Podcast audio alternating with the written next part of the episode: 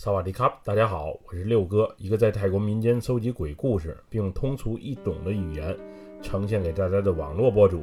今天带给大家的故事名叫《接发》，来自一位泰国朋友的分享。接下来，叫我们一起进入到这个故事当中。我的名字叫娜拉，最近刚刚剪了一个 Lisa 类型的短发，但是剪完头发之后，感觉短发和自己胖嘟嘟的圆脸不是很搭配。于是内心纠结了一番之后，决定去接发，重新换回长发飘飘的自己。不过关于接发这事儿，我身边有朋友却不是很支持，主要是接来的头发不知道是谁的，来源不明，身份也不明，总怕有一些不好的事情会发生。虽然网上也确实流传着这样那样的灵异事件，但是我之前啊都不相信。主要是身边的同学，包括合租的室友，之前都去接过发，也没见谁碰见过什么脏东西。于是，在剪完短发仅仅不到一个月之后，我就去学校附近的一家理发馆，把飘逸的长发又给接了回来。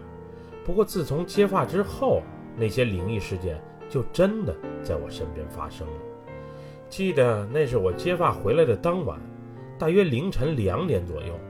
我听见天花板上有被什么东西刮的声音，声音很是奇怪，因为我和朋友合租的是联排别墅，左右两侧都有邻居，也仅仅隔了一面墙，所以当时我猜测可能是邻居家发出的声音，也就没多想。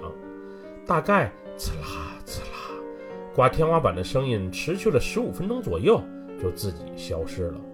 此后几天，这声音偶尔还会在深夜出现，不过因为持续时间短，声音也不大，所以我也就没太当回事儿。之后有一天，我室友没在，当时我在浴室里准备冲个澡，因为家里没人，所以也就没关卫生间的门。不过当我冲凉的时候，我隐约瞅见浴室外的门口有一双黑色的脚露了出来，当时吓了我一跳。我大叫了一声：“啊，谁？”但是没有任何人回应。于是壮着胆子，自己又去门口瞅了一眼，确实啥也没有。我感觉刚才也可能是自己的幻觉，所以也就没多想。因为我之前是无神论者，虽然鬼片没少看，但我还真没想过有一天灵异事件会发生在自己身边。还是那天晚上，大约八点左右。我刚和男朋友吃完晚饭，然后独自回家，因为第二天学校有活动。为了给自己打扮更亮一些，我准备先洗个头，然后做个造型。就在我弯腰洗头的时候，奇怪的事情再次发生了。我的余光瞅见一双黑色的脚印儿再次来到我的身旁，可是当我抬起头的时候，却什么？都没瞅见。要说遇见疑似这种奇怪的事儿，可能是幻觉。不过，当这种事情再次发生的时候，我觉得肯定不简单。反正是吓到我了。于是我赶紧给室友打电话，让他赶快回来。后来室友回家后，那双黑脚也就没有再出现过。我也就没把当天发生的事儿告诉他，毕竟说多了，怕引起不必要的麻烦和误会。不过那晚凌晨两点左右，呲啦呲啦呲啦，刮天花板的声音再次出现，而且声音越刮越响，频率越来越快。这时，我朋友突然惊醒，然后惊恐地问道：“你听，这声音怎么像是有人用指甲刮天花板？”他这么一说，我也愣了，赶紧告诉他：“别瞎说了。”咱俩可千万别自己吓自己。此时的我在联想到早上发生的事儿，已经被吓得不行了。这时惊恐不安的我，隐约再次瞅见天花板上貌似有张黑色的脸在直愣愣地瞅着我俩。于是我下意识地大叫了一声，并赶紧把床头灯打开了。我和我的朋友已经猜到自己可能是真的遇见鬼了。但是谁也没说明。虽然当时形势是一片紧迫，气氛也是特别的紧张与恐怖，但是我们最终还是决定啊，先按兵不动，等天亮的时候再做打算。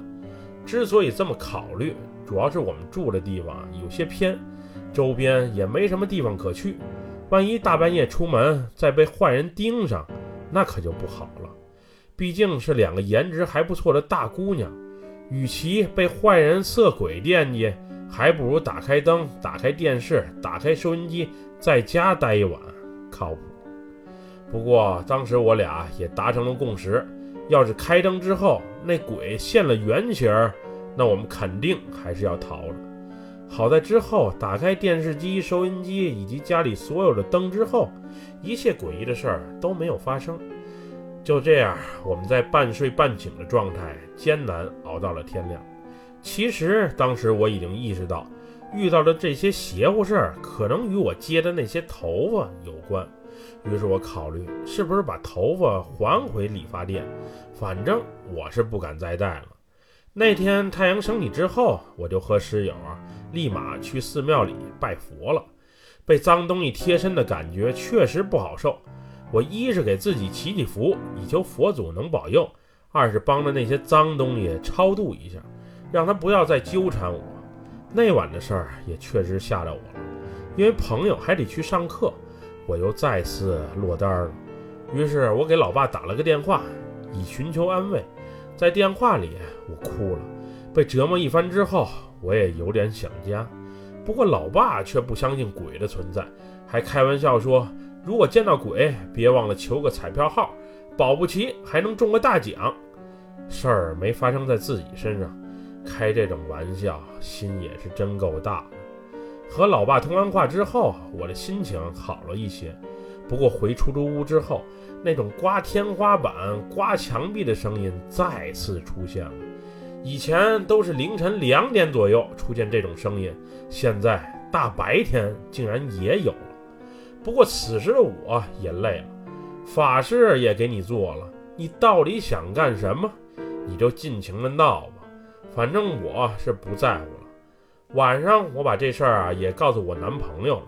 我生气地说要把这头发给一把火烧掉，看看他到底能把我怎样。我男朋友连说我疯了，并劝我千万不要做傻事，以免招来不必要的怨恨。第二天，我简单收拾了一下，让同学帮着请下假，就回家了。家里人也都从老爸口中听说了这件事儿。不过，老爸老妈在医院工作了二十五年，都没亲眼见过什么灵异事件，他们自然也就不会相信。不过，我弟弟还是被吓着了，我看得出来。回家后的当晚，还是凌晨两点左右，没想到灵异的事件又发生了。这回不是有人用指甲刮天花板和墙壁，而是家里的电话竟然离奇响了。那时我也没多想，毕竟是在家里。家里还供奉着各路神仙，于是拿起电话就接。萨瓦迪卡，Hello，Hello，我连续打了几声招呼，不过电话的那头始终沉默着，只能隐约听见大风呼呼呼刮的声音。我以为打错了，于是就直接把电话挂了。不过刚刚放下电话没多久，电话铃声再次响起，接了之后还是没人说话。就这样持续了四五次之后，熟睡中的老妈也被吵醒了。这回是老妈亲自出马接的电话。“Hello，Hello，你想和谁通话？”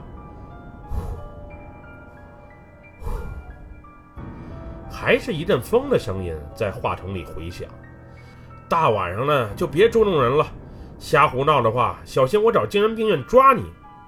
不过电话那头还是一如既往的沉默，唯一能听到的声音还是大风刮的呼呼声。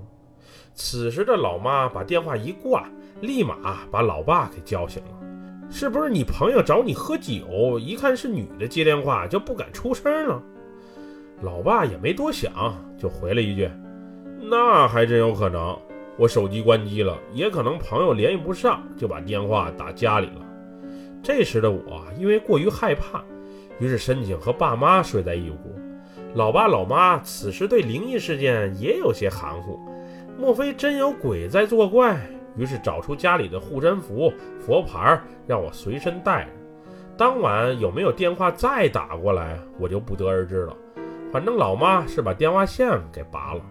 第二天一早，老妈让老爸瞅瞅手机里是否有未接的电话和未看的信息，全家人也都查着，看看是不是有人联系不上手机，所以特地打家里的固话。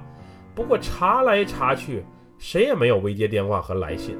此时的老爸老妈已经感觉有什么不对劲，于是让全家准备一下，一会儿啊去庙里找大师看看。庙里的大师和老爸有十多年的交情，如果要是遇到事儿找他准没错。不过当见到大师之后，我也把这些日子的离奇遭遇一五一十的讲给他听，包括昨晚的经历。大师听完后什么也没表态，就是让我多做善事儿，还教育我善事儿做多了，脏东西自然就进不了身了。事后大师还给了我一个佛牌儿。说能保佑我，让我回学校后把佛牌带在身上。经历了这么多事儿之后，即使接发没少花我钱，我也不敢把这来源不明的头发留在身边了。于是，在老爸的陪同下，我把之前通过粘合接的头发回理发店处理掉了。即使现在头发看着更短，我也认了。对了，还有一件事，就是还头发的时候。店家还问我是不是前一天打电话过来，说是第二天要还头。当时我还有些懵，因为还头发这事儿我没和老板娘交流过呀，更没提前打过电话。反正这事儿是挺怪的。至于处理后的头发，店家又如何处理，那就不得而知了。我是不想知道，也懒得问。那头发离我越远越好。头发还回去之后，离异事件就没在我身边再发生过了。后来我接头发的那家理发店也倒闭了，我也没在其他地方再接过头发。那次接发经历是第一回，也是我人生中的最后一回。后来我听说泰国许多理发店接的头发都是从缅甸、柬埔寨那边收购的，那边的人啊喜欢留长头发，也靠卖头发为生。一般收购的头发都是按公斤算，一公斤的话得有不少头发吧。后来母亲的朋友知道了我这事儿，他是个灵媒，能感知到不少东西。他说我接的头发是个缅甸人，那个人病死了，头发是死后剪下来卖掉的，主人很是生气，所以怨气一大。才导致了之后种种灵异事件的发生。他这么一说，我就这么一听。至于是不是真的，我还真不太确信，还是大家自己判断吧。本期故事就分享到这里，喜欢六哥故事的朋友，别忘了给六哥点赞和关注哟。还希望大家继续支持老六在喜马拉雅上的节目。咱们下期节目再见，么么哒，拜拜，萨瓦迪卡。